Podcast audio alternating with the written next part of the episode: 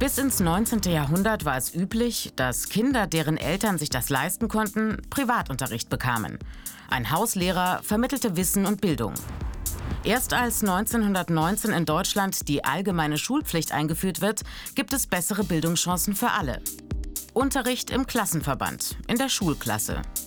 Die Interessenvertretung der Schülerinnen steht da allerdings noch ganz am Anfang.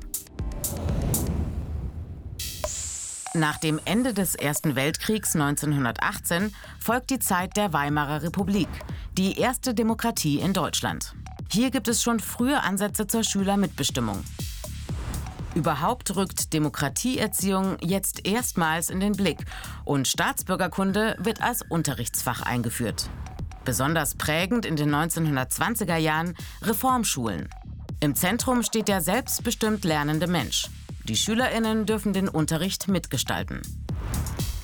In der Zeit des Nationalsozialismus, also in den 1930er Jahren bis zum Ende des Zweiten Weltkriegs 1945, wird diese Entwicklung jäh unterbrochen. Erwachsene wie Schülerinnen leben in einer Diktatur, das heißt in einer Gewaltherrschaft. Strenger Gehorsam ist oberstes Gebot, auch in der Schule. Nach dem Zweiten Weltkrieg heißt es Demokratie wieder lernen. Die Alliierten, also die verbündeten Siegermächte, darunter die USA, nannten das Re-Education. Teil des Programms die Einführung von Schülermitverwaltungen in den Westzonen der späteren Bundesrepublik Deutschland. Im Osten, nach Gründung der DDR, der Deutschen Demokratischen Republik 1949, vertritt die FDJ, die Freie Deutsche Jugend, die Gesamtinteressen der jungen Menschen, also auch die schulischen. Das Ziel? Linientreue Erziehung im Sinne der Staatsführung. In Westdeutschland in den 1960er Jahren strahlt die Studentenbewegung hinein in die Schulen. Die jungen Menschen fordern lautstark Veränderungen in Staat und Gesellschaft ein. Die Schülerbewegung schließt sich den Studentinnen an.